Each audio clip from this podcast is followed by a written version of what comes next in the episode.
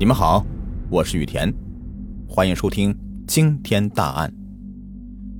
咱今天呢来讲一起最近才发生的一个案子。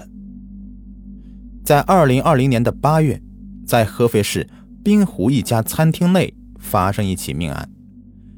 一名三十四岁的陕西男子对一名二十六岁的女子行凶以后自残，女子呢是餐厅员工，经抢救无效死亡。二零二一年的三月八日上午，这个案子在合肥市的中院公开审理。案件详情披露，男子是被害女子的前男友，但是令人惊愕的是啊，两人曾经是姐夫和小姨子的关系。三月八日的上午，被告人李某被法警带上远程法庭。李某中等身材，微胖。法庭上，检方宣读起诉书称，被告人李某原是被害人小芳，这小芳呢是化名的，他的姐夫。在二零零九年，李某夫妇与小芳一起到陕西省西安市打工，期间呢，李某与小芳发展成为了情人关系，并长期保持。二零一八年，李某与妻子离婚，与小芳正式恋爱。二零一九年初，小芳向李某提出分手，并独自来到合肥市的滨湖区一家餐厅打工。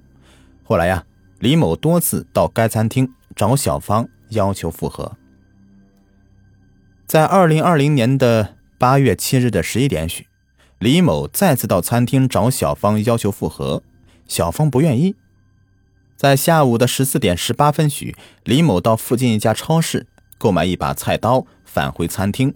继续要求小芳与其复合，但遭到对方拒绝。李某呢，随后持菜刀砍向小芳的颈部、肩部、手部数刀。餐厅几名员工听到喊声赶过来，李某让员工报警以后，李某就持菜刀砍进自己颈部与左臂。二零二零年的八月七日的十五点五十九分。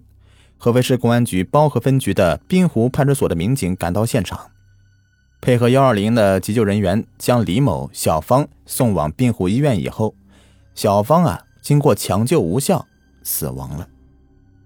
经鉴定，被害人小芳符合被锐器砍击颈项部至右侧的颈外静脉、颈内的静脉断裂及左侧的椎动脉破裂导致大出血死亡。检方认为。李某故意剥夺他人生命，应当以故意杀人罪追究其刑事责任。小芳的父亲作为原告人出庭，请求法庭依法追究被告人李某故意杀人的行为，从重处罚，且提出了民事赔偿一百一十九万余元。李某供述称，在二零零八年的年底，其与妻子结婚了。次年呢？两人在与小芳一起到西安一家饭店打工，当时他是保安的经理，妻子与小芳是服务员。其称，小芳对他特别好。两个人呢，在二零一零年的一月份发生了性关系，此后一直保持这样的不正当的关系。据李某前妻杨某的证言啊，他说，李某性格暴躁，为人比较自私，喜欢以自我为中心。小芳呢是自己的亲妹妹，人很善良，性格开朗。在二零一二年左右，她怀了二胎，准备生产，但是意外发现李某与妹妹的事儿，十分的生气，大闹一场，提出离婚。但是李某不愿意啊，直到二零一八年，两人才离婚成功。离婚以后呢，李某与小芳正式恋爱了，但到了二零一九年初。小芳提出分手，并且为躲避李某，来到了合肥打工。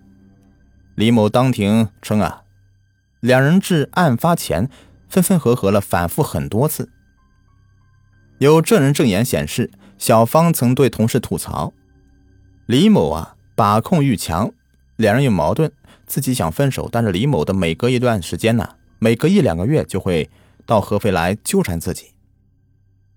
李某还曾给小芳打工的餐厅店长发过恐吓短信，其认为餐厅员工合伙不让小芳见自己。他说：“如果逼急了，砍死几个人做同行人。”案发当天，李某再次找到小芳要求复合，但小芳态度坚决，并称自己谈了对象。李某到附近就购买一把菜刀。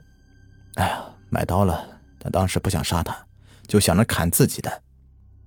李某当庭辩称，是小芳说话激动，骂他不是男人之类的话，并且三次把脖子伸向他，说有本事你就砍死我。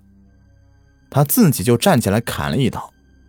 看到小芳手捂脖子，又朝颈后边又砍了一刀。不过，李某在警方所供述的与当庭辩解有些出入。供述这个时候称啊，说自己当时用了很大力气砍他，不记得砍了多少刀了，就是想把他给砍死。砍过小芳以后啊，李某又叫人报警，并提到对自己的脖子和手臂砍了下去。哎呀！当时心里特别急，又难过，就把自己砍了。李某的辩护人认为啊，李某因构成自首，属于激情杀人，主观上属于间接故意，有认罪悔罪、初犯、偶犯等酌情从轻处罚的情节。但是公诉人认为，李某购买菜刀且砍击部位是颈部，又砍得非常深。从其供述来看的话，他当时就想砍死女方，应认定为直接故意的犯罪。最后陈述时，李某深吸一口气，表示十分的后悔，称希望有机会弥补的话，愿倾尽一切，并对死者的其家属鞠躬道歉，说了一声对不起。好了，今天的案子就说完了，感谢你们的收听。